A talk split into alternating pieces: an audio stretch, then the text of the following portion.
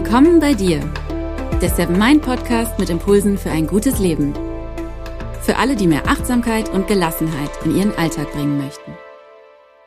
Hi und herzlich willkommen hier im Seven Mind Podcast. Mein Name ist René Träder und das ist Impuls Nummer 32. Schön, dass du wieder dabei bist oder vielleicht bist du ja auch zum ersten Mal heute hier, weil du den Podcast gerade entdeckt hast oder er dir empfohlen wurde, dann auch herzlich willkommen.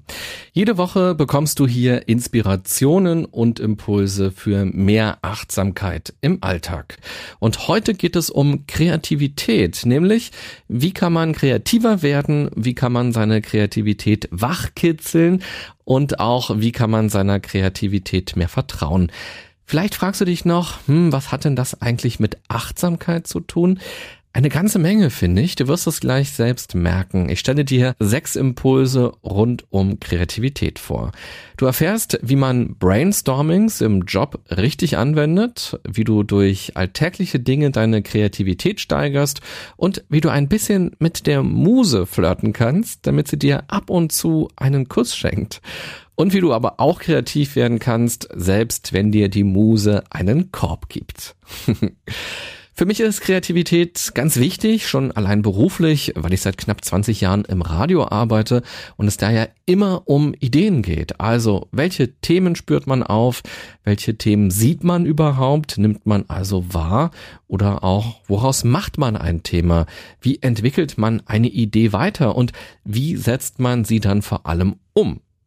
Kreativität ist für mich aber auch wichtig, wenn ich Workshops gebe zu psychologischen Themen. Ganz oft höre ich am Ende eines Team-Workshops zum Beispiel, dass die Leute sagen, ach, eigentlich hatten wir heute früh gar keine Lust, an einem x-ten Workshop hier teilzunehmen. Vor allem auch, weil bestimmte Themen natürlich so Klassiker sind, wo Mitarbeiter immer wieder von ihrem Chef hingeschickt werden. Mein Anspruch ist deshalb auch, Workshops anzubieten, die anders sind, die interaktiver sind und vor allem, die zu den Bedürfnissen des jeweiligen Teams oder des Unternehmens passen. Und das geht eben nur, wenn man sich den Raum nimmt, kreativ ranzugehen, also offen für Impulse von außen zu sein, für die Besonderheiten der Situation und eben nicht immer das Gleiche macht. Das kostet natürlich mehr Zeit und Energie, aber ich bin felsenfest davon überzeugt, dass das eigentlich der einzige Weg ist, um andere zu begeistern und zu motivieren. Den Standard vergisst man sehr schnell wieder und der Standard verändert auch rein gar nichts.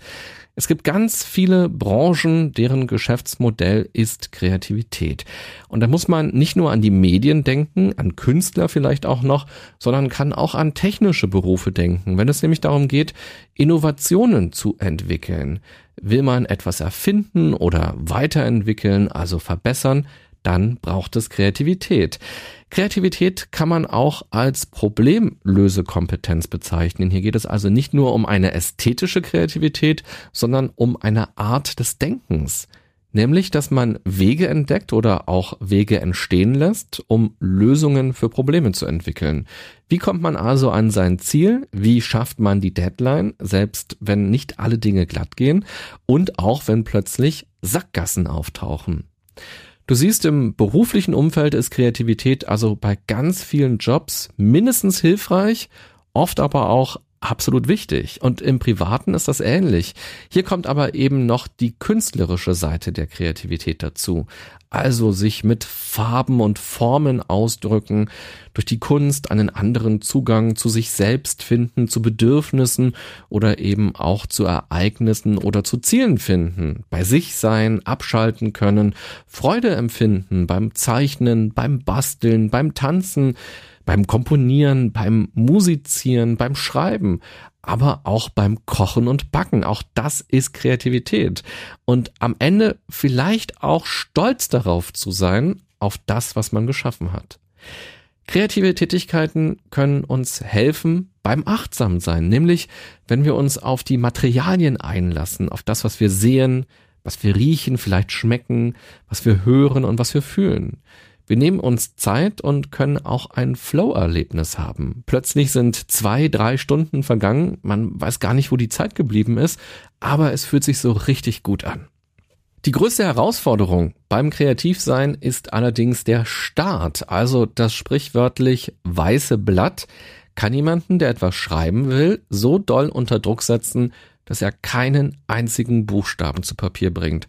Und das sogar in unserem digitalen Zeitalter, wo man ja alles schnell wieder löschen kann oder neu formulieren kann. Aber diese weiße Seite bei Word oder bei Pages kann einen unter Druck setzen, also vor allem dieses Ziel. Ich will ein tolles Gedicht schreiben oder eine Kurzgeschichte oder ich will einen Roman schreiben oder vielleicht auch nur einen besonders schönen Brief an einen Freund. Genauso kann uns das weiße Blatt davon abhalten, etwas zu zeichnen. Wo sollte man den Stift idealerweise ansetzen? Ist das die richtige Höhe? Ist das die richtige Dicke von dem Stift oder von dem Pinsel? Und ist das die richtige Farbe? Die innere Schere kann schnell dazu führen, dass man erst gar nicht anfängt und das kreative Vorhaben immer weiter verschiebt. Man wartet dann darauf, dass einen endlich mal die Muse küsst, dass es einen kreativen Blitzeinschlag gibt. Man wartet also auf den perfekten Zeitpunkt. Kreativität ist aber vor allem Machen, ist also Handwerk, ist Fingerfertigkeit, ist Übung, ist Ausprobieren, ist Experimentieren. Wer auf den Kuss der Muse wartet, stirbt möglicherweise als Jungfrau. Natürlich kann es solche kreativen Blitzeinschläge geben, dass man also plötzlich eine Idee bekommt, aber gute Ideen gibt's viele. Die Herausforderung besteht darin, aus der Idee etwas zu machen, sie zu formen und weiterzuentwickeln. Ideen sind nämlich manchmal so flüchtig wie Parfüm. In einem Moment konnte man sie noch ganz deutlich wahrnehmen und im nächsten ist kaum noch etwas davon übrig, selbst wenn man sich sehr anstrengt und man fragt sich, hä, was war noch mal genau die Idee oder hm, so brillant klingt das jetzt gar nicht mehr, was ich mir da vorgestern überlegt hatte, aber so ganz genau weiß ich auch gar nicht mehr, was das eigentlich war. Also deshalb immer aufschreiben und deshalb vor allem auch immer relativ schnell in die Umsetzung kommen. Impuls Nummer eins lautet deshalb, warte nicht darauf, dass die Muse dich küsst, dass du eine Eingebung bekommst. Es gibt nicht den perfekten Moment zum Kreativsein. Der morgige Tag ist dafür nicht besser als der heutige. Fang einfach an und schau, was passiert. Die Erfahrung, die man dann macht, ist nämlich häufig, dass deutlich mehr passiert, als man dachte. Impuls Nummer zwei schließt sich direkt daran an, lass dich von deinen Selbstzweifeln nicht verunsichern. Erlaube dir die kreative Zeit und konzentriere dich auf den Prozess. Es geht nicht darum, dass am Ende etwas besonders Schönes entsteht. Es geht darum, dass du Freude hattest, dass du etwas gestaltet hast, dass du dich mit etwas auseinandergesetzt hast. Von Mal zu Mal wird es dann sowieso immer besser. Auf solche Kategorien wie schön oder gut kann man aber auch komplett verzichten. In der letzten Woche habe ich hier im Podcast über Selbstwirksamkeit gesprochen, also die innere Überzeugung, dass man Dinge gestalten und verändern kann, dass man seine Ziele erreicht. Ich habe in meiner Masterarbeit eine Studie zu kreativer Selbstwirksamkeit durchgeführt. Wenn dich das interessiert, dann hör da auch mal in diese Folge rein. Selbstwirksamkeit ist quasi das Gegenstück zu Selbstzweifeln und Unsicherheit. Es lohnt sich deshalb ganz generell an seiner Selbstwirksamkeit zu arbeiten.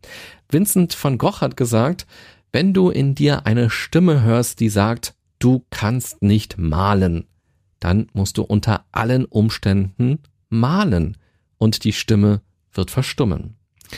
Vielleicht denkst du das nächste Mal an Vincent van Gogh, wenn in dir Selbstzweifel aufkommen, wenn selbst er solche Gedanken kannte. Dann muss man die eigenen Zweifel auch nicht so ganz ernst nehmen. Wichtig ist vor allem, ins Machen zu kommen.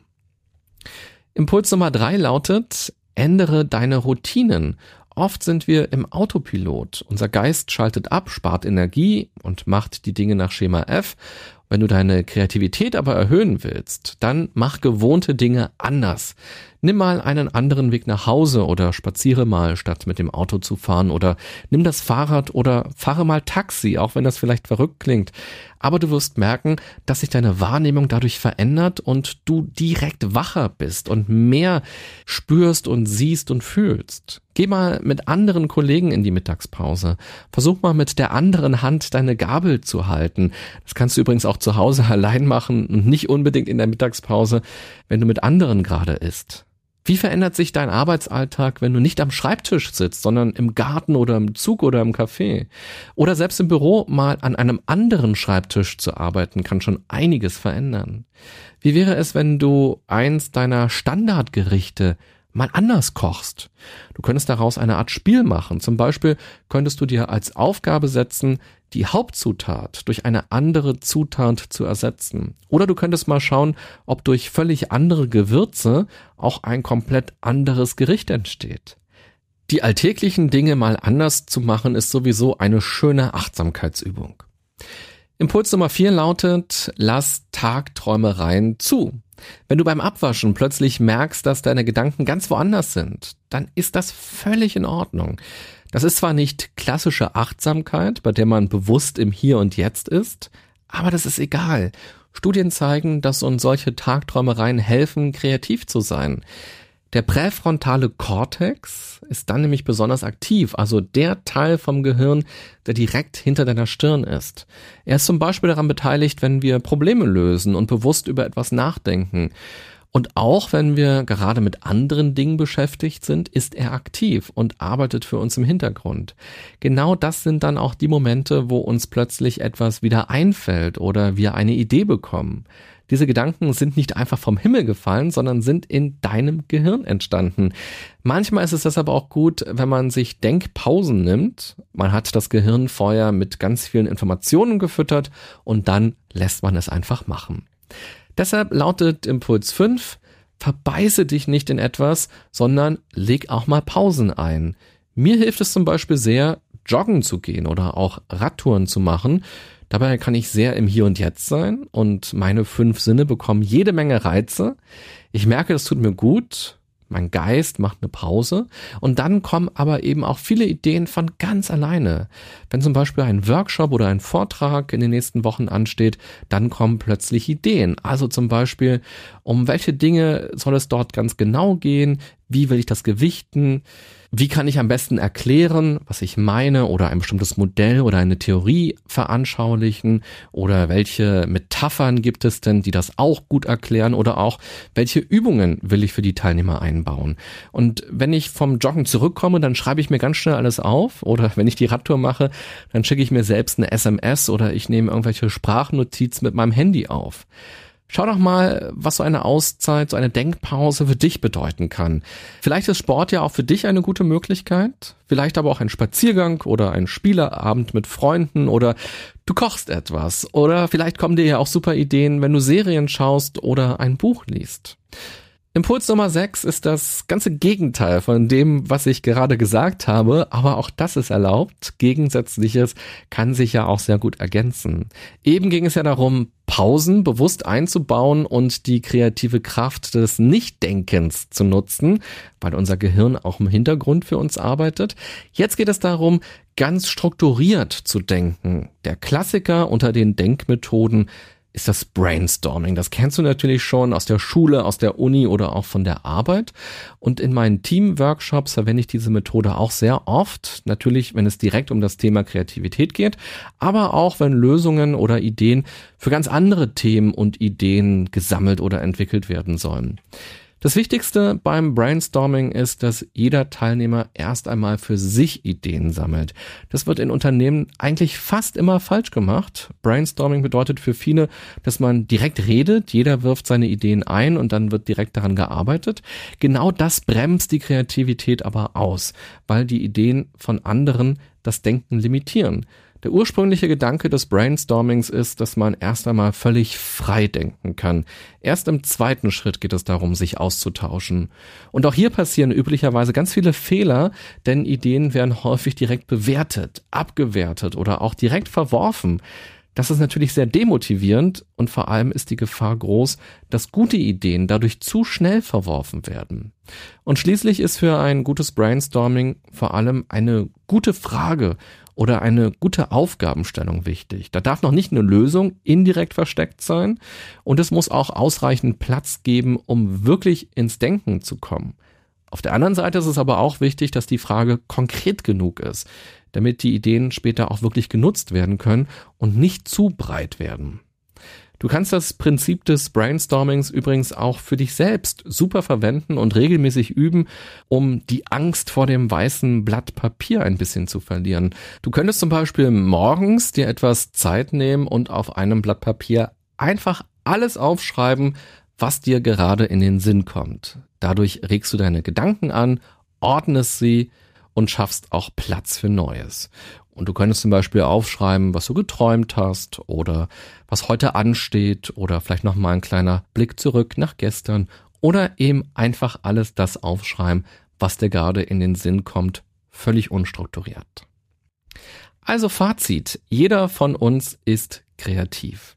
Bei Kreativität geht es nicht darum, dass man schön zeichnen oder schön singen kann. Solche Bewertungen kommen oft von außen. Als Kind haben Erwachsene beurteilt, ob unser Bild, das wir gemalt haben, schön ist und Lehrer haben uns dann Noten gegeben. Aber blende solche Erfahrungen am besten aus und entwickle wieder einen natürlichen Zugang zur Kreativität. Kreativität bedeutet einfach nur, dass man etwas erschafft oder gestaltet. Das Ergebnis kann man durchaus auch schön finden. Viel wichtiger finde ich aber den Prozess. Wenn man nicht nur auf das Ergebnis schielt, wird man mehr Freude an seiner Kreativität haben und auch freier sein und dadurch auch kreativer sein, weil man sich selbst nicht so stark beschränkt. Mein wichtigster Tipp lautet, fang einfach an und warte nicht auf den perfekten Moment. Stürz dich rein in den Prozess und schau, was passiert. Nimm dir die Zeit, erlaube dir das Ausprobieren und Experimentieren und vor allem hab Freude dabei. Bevor du aber gleich den Pinsel rauskramst oder deine Geige vom Dachboden holst oder schaust, welche Gewürze bei dir rumstehen, würde ich mich freuen, wenn du dir eine Minute Zeit nimmst und diesen Podcast bewertest.